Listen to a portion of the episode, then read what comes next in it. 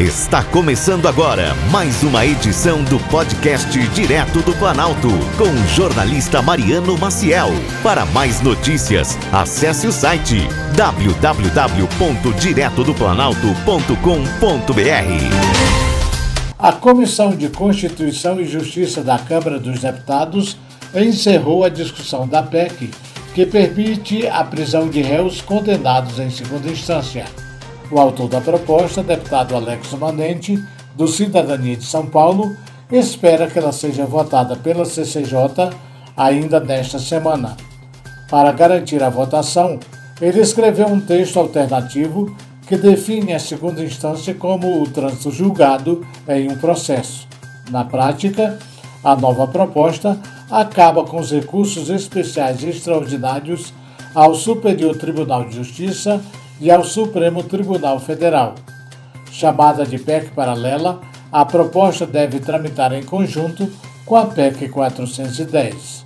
A PEC paralela foi apresentada por causa das críticas de deputados de oposição de que a PEC 410 altera cláusulas pétreas da Constituição, entre as garantias e os direitos individuais, como a presunção da inocência.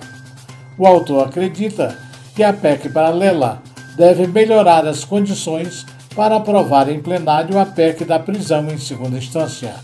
A deputada Talíria Petroni, do PSOL do Rio de Janeiro, critica que a proposta está sendo discutida pela Câmara logo depois da decisão do Supremo Tribunal Federal que permitiu a libertação do ex-presidente Luiz Inácio Lula da Silva.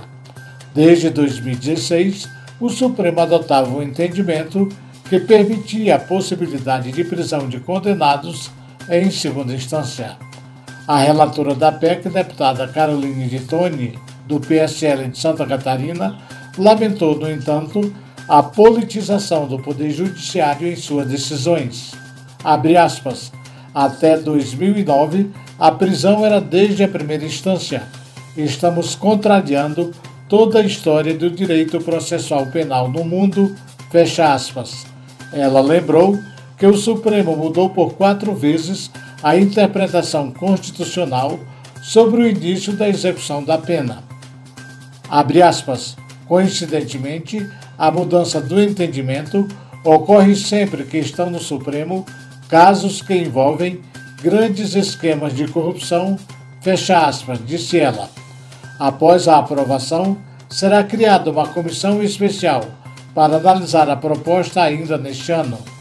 Mas como o prazo da comissão especial é de 40 sessões, ele prevê a votação no plenário entre março e abril do ano que vem. Para mais notícias, acesse o site www.diretodoplanalto.com.br.